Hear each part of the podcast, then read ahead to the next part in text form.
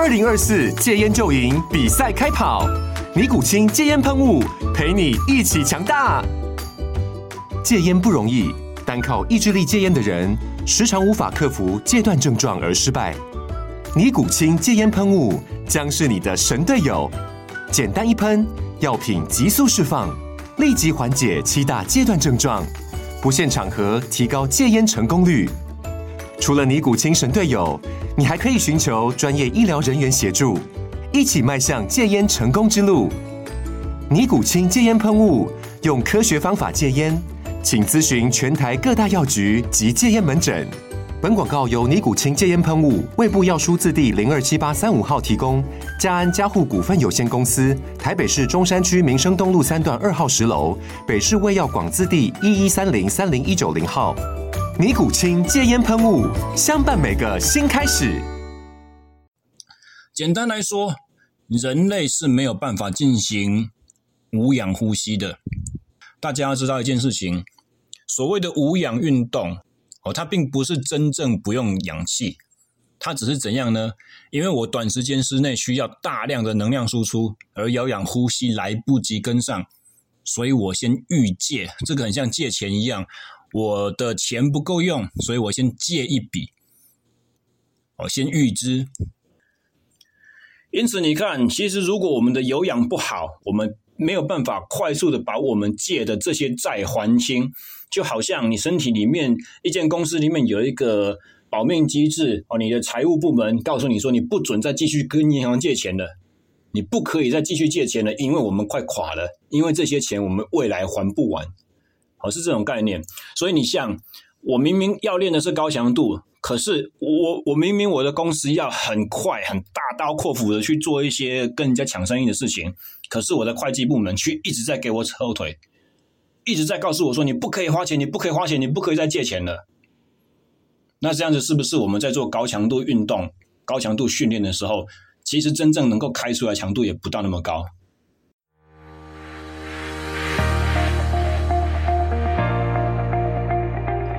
大家好，欢迎收听第七集的 SSE 训练漫谈，我是廖教练。呃，这集的做法是，我是比较稍微有点像食人牙会了哈。我收集了一些以往其他教练朋友们对于一些议题的看法，去让大家对上一集第六集的内容有再多一层的认识与了解，然后也再加以阐述了为什么有氧耐力对于我们所有的体能训练是如此的重要。这集内容的部分片段是影片转的音档啊，所以当初录制的音质可能没有那么的理想，呃，还是请大家多多包涵了。希望大家一样能从这种内容里面得到一些启发，因为我们是在训练，训练是在讲效果的，不是要赚累。好，以下欢迎收听。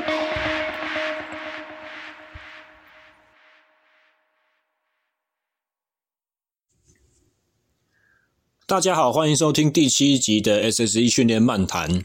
那么这一集的内容呢，有点是针对上一集的延伸啊。一方面，因为上一集的内容推出之后，其实呃回响真的是意外的好啊，比我意料中所能够得到的效果还要高了不少啊。许多的朋友们开始呃，不管是认识的、不认识的，哦，第一次从这一集接触到的，都对第六集的内容呢表示了相当高度的兴趣。但是，一方面，当我自己在回顾我的第六集内容的时候，有时候我真的会觉得说，诶，都已经经过剪接了，我已经把一些太冗长的叙述和可能太过重复的例子都已经剪掉了，怎么还会觉得自己好像重复在同一个议题上面一直打转、一直打转、一直打转？那么，其实这个听起来有的时候是会让人很容易精神涣散，然后失去注意力。诶，回来听的时候，刚刚在讲啥？哦，所以当我自己在听我的第六集作品的时候，都有这种感觉。相信各位听众也会有一点点这种觉得说，哦，东西太长太多了这种想法。那么另外一方面，哦，如果你是透过这个 podcast 才认识我的朋友们，我在上一集节目中也第一次透露了，其实 SSE 这个品牌是已经呃存在了一段时间，而且。是在过去也曾经是开过店的，哦，以工作室的形式曾存在过。那当然，那个时候我的做法是非常的天真，也非常的理想化。我们想要把这种训练方式推广给更多的人知道，因此当时呢，曾经集合众人之力，哦，开创了一些讲座，而这些讲座针对的聆听对象呢是，呃，四面八方的教练们，不管是在学校啦、基层单位的教练，或者是在房间、在私人健身房，或者是商业型健身房，或者是自己有运动团队在带，可能譬如说游泳队、球队这一类的教练们。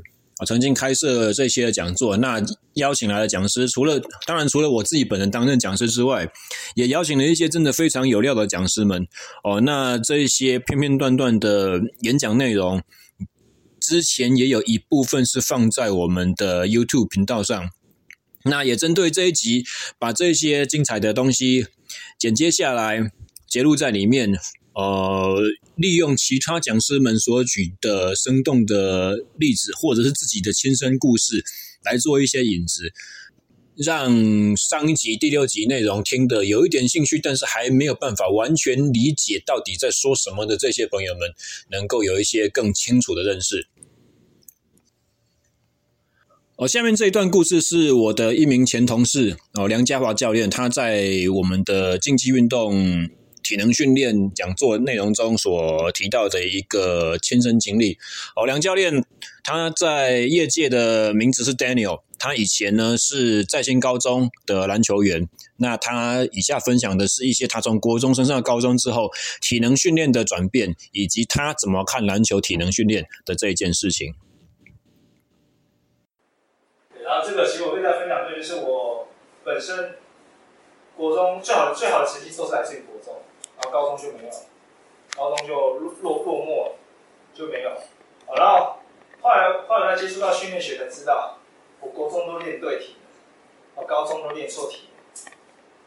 为什么？就是呃，因为国中的时候啊，我们老老师是导护的，要当导老师，教练要去外面站导，他没办法，就是很准时去来看我练球。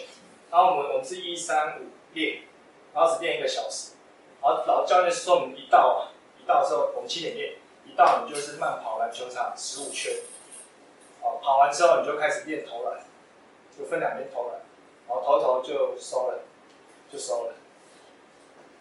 然后刚刚又跟福尔看看，呃，对，早上我们要练那种耐力，低强度，我们就因为我们就我们跑时间都是慢慢跑，要聊聊天，那边慢慢跑。跑完之后，我刚讲的，小姚讲的。”你在练技术的时候，不可能把自己超到很累，在练技术，你那个基整个精准度都达不到你的，呃，所谓技术嘛，你就说你要速度，要力量，要 power，这三个要，就是达成在这才叫技术。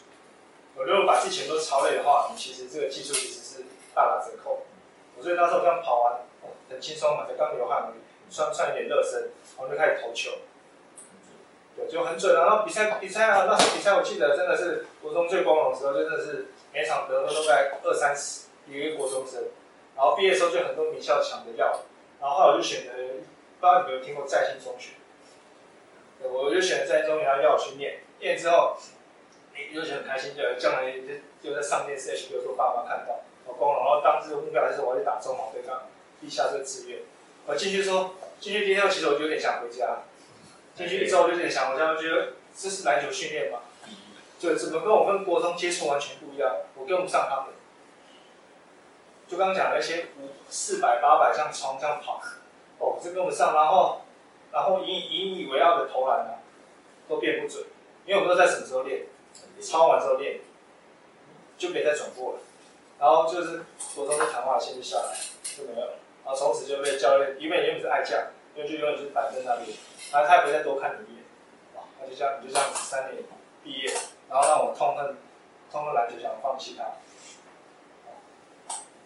然后那时候我在过程中，过程中，过程中就觉得，我高一曾经一度想放弃篮球，我觉得太累，然后教练根本就看不到我，然后外线也失准，然后我就想说啊，我打从高二开始，因为后来是异地训练的时候看到韩国队一些东西启发我，还有日本日本的一些国家队启发我，就觉得我不能这样摆烂。那好，那我就决定我把我的体能练好。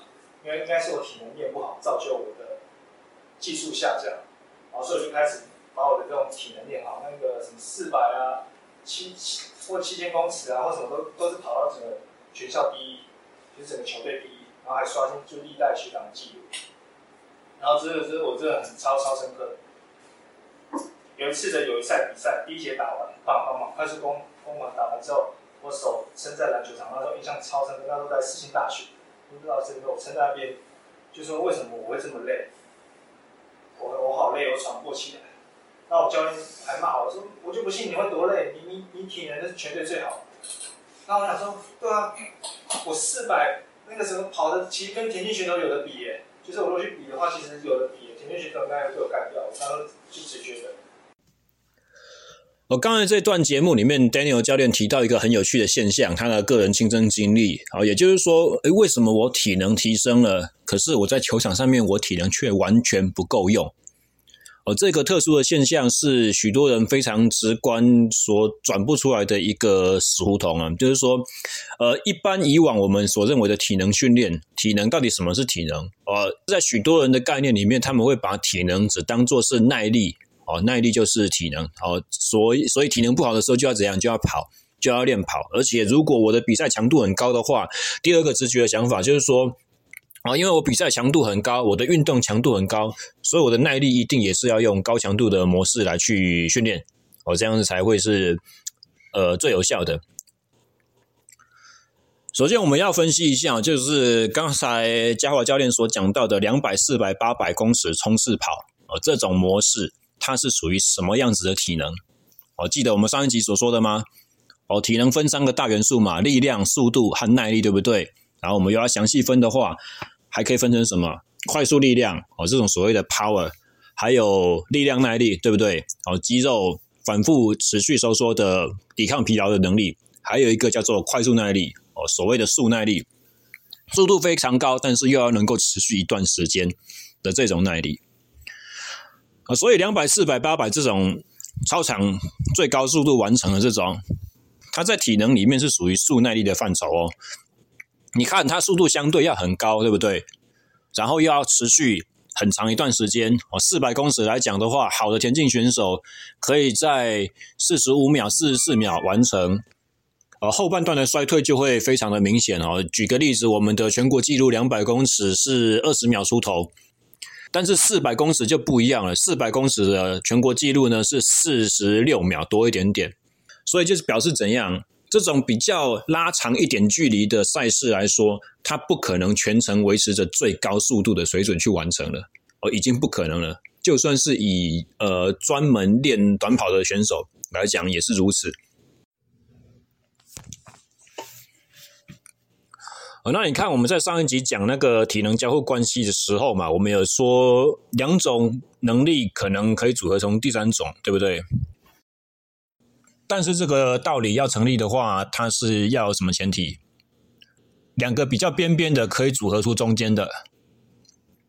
哦，以速耐力的例子来讲的话，我们要组合出速耐力的话，我们就是要把速度先提升，然后我们要把耐力去练好。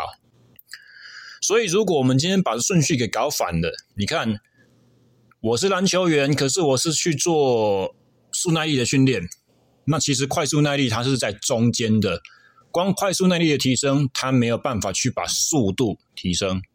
那么对耐力提升呢？对耐力提升有一些那么一些些的效果。但是将来我们如果详细去讲的话，它提升的耐力并不是篮球场上所用得上那一种耐力。哦，这个叫做我们所谓专项体能的考量。那么这提到另外一个问题了嘛？哦，大家说啊，你看我做体能训练，我确实是很喘啊。啊，我做篮球高强度的快攻，我也是很喘啊。那为什么一个喘不能改善另外一个喘的现象？哦，因此我们从这里我就带到了下一段的内容哦。下一段的内容是，呃，黄俊林教练在解释速度训练和有氧耐力的关系。哦，俊林是我在国立体育大学读研究所的时候，我们是同学。那他也是一个相当传奇的人物。他在呃学校毕业之后，曾经在呃就是我们学校在林口嘛，林口三甲就是新北市的新庄。他曾经在新庄的丹凤高中，呃。担任田径队的助理教练，经过一段时间，那目前他是在正大哦，在那个呃狂猿体能团队啊，在正大去帮忙做一些健身房的巡场训练，还有一些球类训练的协助这样子。那以下是他对速度训练为什么需要有有氧耐力来支撑的一个详细分析说明。好，那之所以要介绍这个东西的话，我要主要讲是说，我们 ADP 怎么样去释放出能量，去驱驱动我们的肌肌肉的呃收缩单位。那一个很重要的东西就是所谓能量是一个偶偶然的概念，偶然的概念。那什么是偶然的概念呢？我可以再举个例子。比方说我拿一张一千块的钞票，对不对？好，我写上名字，写到黄某某。我写上我名字黄某某，然后我把它存在我的。然后我就很高兴，我放假啦，我就坐车拿车票到垦丁去了。结果到垦丁之后，发现我忘记带钱包，可是还好我有带一张那个信用卡，我可以领。好，那请问我这时候领出来的一千块，是我在邮局存的那个黄某某？基本上不是，基本上不是。那为什么可以领到那一千块？是因为它操作是偶然的状况。哦，邮局跟运钞车偶然，运钞车在跟 ATM 偶然，所以我在很远的位置上面，我在高雄的垦丁，我可以领到我那一千块。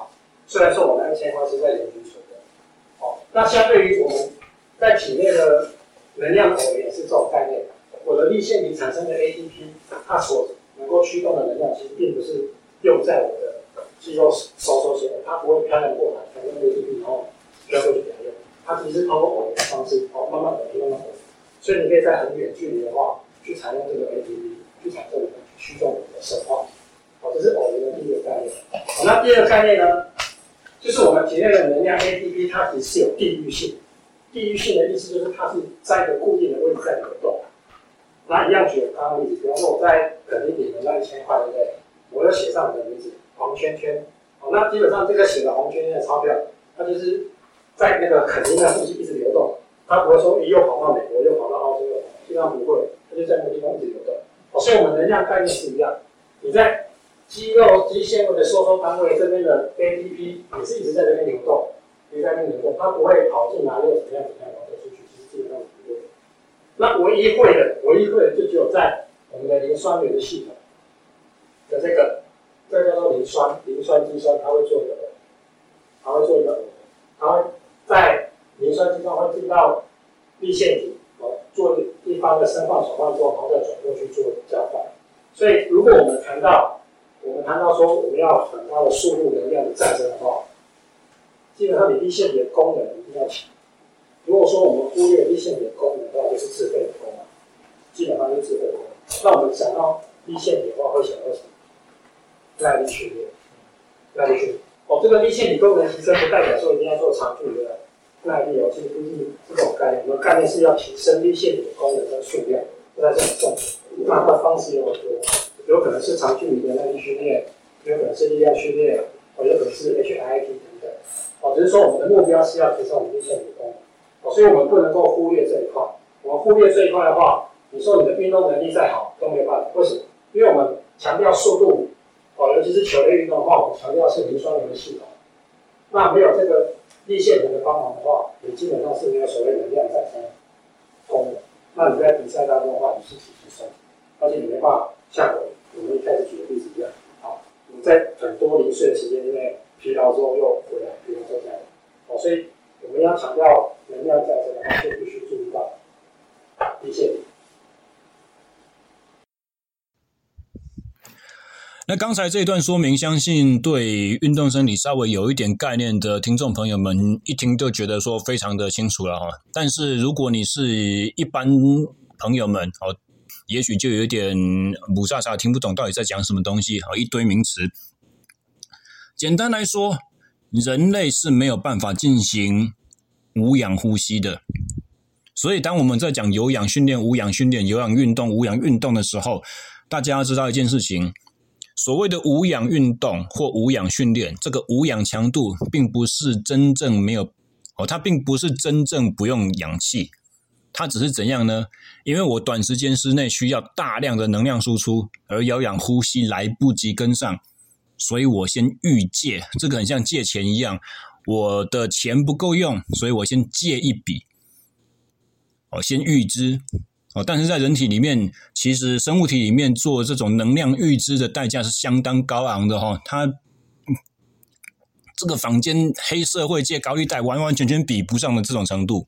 它是把生化作用中等一下需要用氧气排除的，需要氧气进来参与做进下一步燃烧哦，进行排除的这些东西呢，这些副产物先堆积起来，哦，堆起来放，等到你的高强度运动时间一过之后，才赶快把这些堆积过多的副产物赶快去烧掉哦。所以在高强度运动完结束之后的一段时期，你还会继续急促的呼吸。你会喘气，你会冒汗，你体热还在大量的生成，你的心跳依然会在五分钟之内高居不下。这个就是无氧运动，它真正使用氧气的时候。哦，所以如果我们知道了这个那概念的话，你真正要做有效的无氧耐力训练，或者是你真正要提升你无氧的运动能力的时候，你的一个关键是怎样？是后面这一段恢复哦，因为你如果恢复的不够快。第一个，你没有办办法做够多趟的无氧运动，记得吗？上次我们讲到，人体在做训练的时候，其实就很像在操作机器一样，对不对？我多按几次按钮，这台机器很神奇的，就会改变自己的功能哦，它就会把自己变成是更好的那个方向去。所以你看，我如果要操作我的无氧，但是我按按钮的次数却是有限式的，因为我很快就衰退了，对不对？我的有氧没办法帮助我去做快速的恢复和排除。哦，这样子的话，我的机器在自我自我改造、自我优化这个过程，是不是就会做得比较差？然后接下来我们又提到另外一个概念，就是说，呃，因为其实这些过堆积过多的副产物，哦，临时堆起来的这些叫做乳酸的分子，呃，乳酸盐在身体里面堆积过高的时候，它会反过来抑制第一步的无氧代谢。哦，你可以想象，好像。引擎的进气阀被塞住了一样，那为什么会被塞住呢？其实这就是一个安全机制嘛，保命机制。啊，我身体里面已经堆积了太多的废物了。啊，我身体里面因为第一步无氧呼吸所造成的酸化现象，已经高到开始在破坏我的一些肌纤维，破坏我的细胞内部的东西了。所以太过危险，我必须要强迫把你的运动暂停，否则的话会危及到我的生命安全。因此，你看，其实如果我们的有氧不好，我们没有办法快速的去把这些副产物，我们没有办法快速的把我们借的这些债还清，就好像你身体里面一间公司里面有一个保命机制哦，你的财务部门告诉你说，你不准再继续跟银行借钱了，你不可以再继续借钱了，因为我们快垮了，因为这些钱我们未来还不完，好，是这种概念。所以你像我明明要练的是高强度。可是我我明明我的公司要很快很大刀阔斧的去做一些跟人家抢生意的事情，可是我的会计部门却一直在给我扯后腿，一直在告诉我说，你不可以花钱，你不可以花钱，你不可以再借钱了。那这样子是不是我们在做高强度运动、高强度训练的时候，其实真正能够开出来强度也不到那么高？因为你被一个东西在扯后腿嘛。啊，所以有氧耐力不足其实是会让你的。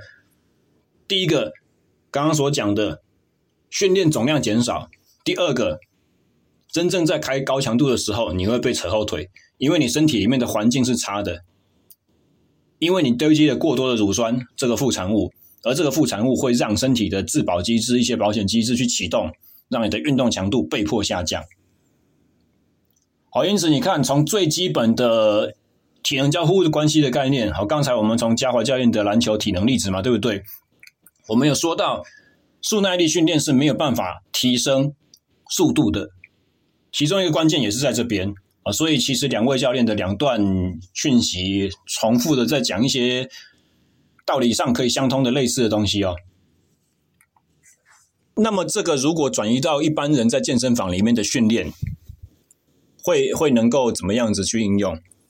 一般人在健身房里面，我们经常会做的一件事情，我们经常希望所达到的一个目的，无非就是说要把我们的肌肉去练大嘛，去把我们肌肉量增加。而力量训练本身，啊，力量训练的本质就是一种无氧性质的刺激，再加上你要增肌嘛，你所做的重量其实是相当大的，然后你的总数也是多的，八到十二下嘛，或者是维持时间刺激可能三十秒至一分半这样子的时间哦，time under tension 嘛，肌肉维持张力的时间要够长。所以从基本的生理机制来讲，它是无氧的，它也很像速耐力，对不对？你必须要有非常好的有氧体能去维持住。所以这个道理，其实，在我们其实怎样开播第一集的 podcast 里头，我新手健身最常犯的十个错误，第一个错误就有讲到了。啊，大部分的健身狂，其实在心肺耐力、基础的心肺耐力哦，尤其是恢复的这种低强度的心肺耐力，其实是练不够的。哦，他们可能练了一些冲刺跑。哦，高强度间歇类似这样子的东西，但是他们所练的组合呢，是有一点类似像嘉华教练刚刚所描述到那种两百、四百、八百公尺冲刺，高强度持续的。哦，那这个就没有办法真正的有效去促进到你的恢复，有一点练错体能的那种概念。另一方面，相信呃，相对的也有很多朋友们有听过这样子的讲法，就是说乳酸其实是一个高能量分子，它在人体中也可以进入到粒线体被燃烧掉，它是可以被氧化的，所以乳酸是一种能量，乳酸不是坏东西，不要害怕乳酸。呃，这种讲法某种程度上成立，呃，某种程度上它是对的，呃，尤其是在怎样，在耐力能力非常强。呃，力线体功能非常发达的运动员身上，这个情况确实成立。呃，乳酸可以被有效的搬运到力线体里面，跟氧气起作用，燃烧掉，产生能量。但是请注意，这边有一个关键，哦，这里的关键就是耐力能力很强、粒线体功能很强的运动员身上。哦，再加上我们刚才有提到嘛，乳酸堆积过多的时候，就很像高速公路塞车一样。哦，你如果硬硬要说乳酸是一个燃料，它可以拿来烧，就有点像是在说哦，汽车汽车可以载很多东西，跑很快。你想想看哦，如果今天我们是高速公路是只有那种旧型的中山高，有没有双向四线道？四线道这样子的宽度，你汽车多的时候，你能够运送很多的流量吗？不行啊，你就塞在那边，你就是大塞车哦。所以有氧能力练得好或耐力练得好的人，就有点像把你的高速公路拓宽一样。你公路宽的时候，哦，你公路够宽的时候，你再怎么大的车流量也都不怕，你还是可以跑。你如果公路本身是窄的，你要说汽车多会跑，多能载东西，你你是十八轮大卡车，一台车可以载多少吨都没有用，因为你车一多，你上去就只是塞车而已。你并并不能因为说理论上乳酸不是坏东西，所以实际上乳酸越多越好，啊这是一个逻辑不通的讲法哦。那么接下来最后第三段，我们的讯息是我的另外一位研究所同学，应该算学弟啊，他小我两届进去的，哦，也是一样是训练组的学弟。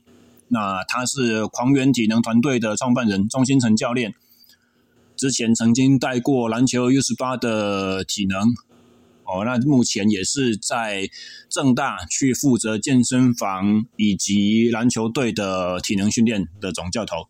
那他在我们工作室做一些也是跟速度训练相关，但是更专注在篮球员的快速反应以及身体协调，也就是我们俗称的呃运动神经的这一块。他的解说，我们一起来听听看。上来，难是难在前面那个瞬间，所以我们要做的其实就是这些。它为什么可以快？就是这些乍看之下、乍听之下很复杂的动作，它却没有用呃很低劣的方式去完成它，而是用比较精致的方式去完成它。哦，所以就是我们会把像这样的模式做比较多趟，但我一天可能就只给他一个模式、两个模，因为我希望他在训练的过程当中休息的时候是训练。这个一套模式做完，我会让他休息三十秒到四十秒钟。甚至一分钟，为什么？思考，思考，知道吗？我让他去思考，他刚刚为什么没有做准那个动作，然后我希望他下一次去做的时候，他更投入，他更精致。因为我每一项，呃，在练习的规划过程当中，我都有去讲说我要什么跟不要什么，我不要看到什么，那就是限制。就像我刚刚前面举例那个设置限制，给他某些限制，他自然而然会调整某些模式。那我也不会限制太多。那限制怎样叫多，怎样叫少？三个，就是一个模式里面，你大概就是三个要求就好，不要再更多。那剩下他随便怎么做都可以。你没有跟他讲说脚不可以举那么高，他爱举这么高就举这么高。你没有跟他说脚不可以放那么低，他他想让你轻松轻松，这样比较快啊。跟我示范的时候可能是，对不对？但是我都没有跟他讲说脚一定要有个顿点的时候，他他如果要快，他就变成。跟你想象的一不一样，可能不太一样，但是没有关系，就是你只要给他下一个准跟快这样的原则，然后剩下你在每个元素里面给他一点小小小小的限制，然后你看他怎么去发挥，这个就会呈现他身体他认为最有效率的动，他他他们的身体认为最有效率的动作，你只要把这些动作你平常在带他们的过程当中收集起来，你就知道他不擅长做什么，知道吗？那。下一个周期就是回到三乘三这个模式，增加他不擅长的模式，让他把那个动作变得更精湛。哦，刚刚这一段所提到就是所谓的协调。那么协调的训练，它定义上面是怎么样呢？所谓的协调能力，就是在短时间内去针对一个你以往所不曾遇过的状况。啊所快速反应的这种能力。那我们如果不要讲比赛的话，你不是竞赛型的选手，你在日常生活中所遇到的体能挑战，或者是运动形态的挑战，有没有这种协调形态的元素？也有。所以打个比方，譬如说，呃，有训练的理论说，增加肌力、增加最大力量，就是有效预防伤害的这个方法。但是，如果你一天到晚在健身房里面推大重量、推铁片，但是走出去健身房的时候呢，在门口忽然滑一跤绊倒，这种快速反应的东西是怎样？是神经反射，是协调。哦，一样是类似的，它是由我们的大脑去马上做出反应，而这些挑战呢，这些危险的动作，这些情境。是你在健身、你在训练的时候不会去特别遇到的，你不会去制造。为什么？因为它危险。啊，所以这种反应能力就是必须要透过协调训练去做出来。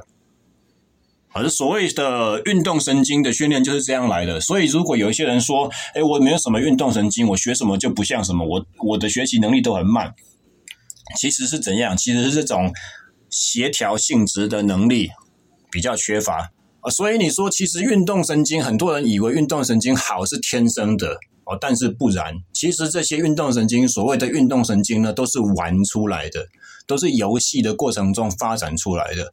哦，因此，如果你在成长的过程中，你缺乏这种啊，赤着脚啊，撒野在田里面跑来跑去这种东西的话，到了往后成人的时期，我们在做一些运动的时候，或者是我们在玩一些运动项目的时候，就需要特别用心的在这边去多做练习，因为你起步已经比别人晚了，啊，你已经比别人晚了，所以要赶快再加把劲去跟上，就是这样子的概念。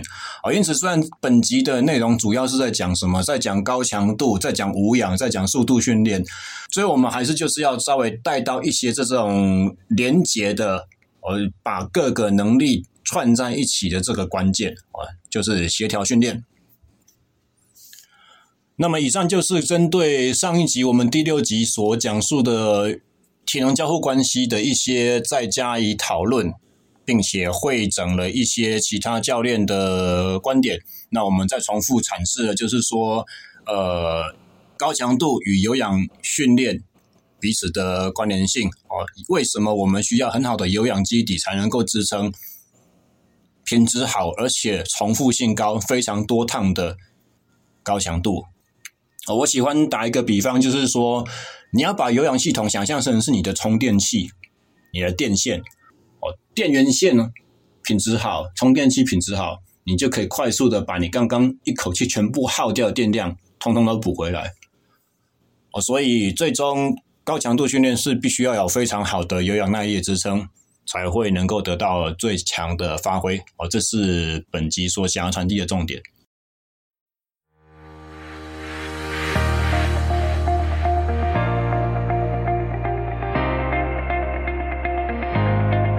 以上就是我们第七集的节目内容。那希望这种拼拼凑凑的制作方式啊，还是能够让大家得到收获。那么在这边稍微预告一下，下一集我们上节目的日期哦，应该不会是礼拜天，大概会是在推迟一点，下一周的周三或周四了。原因就是因为我要去放假了哦。那在放假期间也会。如同之前答应各位的一样，呃，我要访问一位神秘嘉宾，就是我们的神秘小帮手。那么在这一节节目里面呢，像这样子的内容，到底会激发出什么样的火花？还是我会不会被修理的很惨？会不会启发一些真的很严重的冲突？就请大家拭目以待喽。我们下一集再见，拜拜。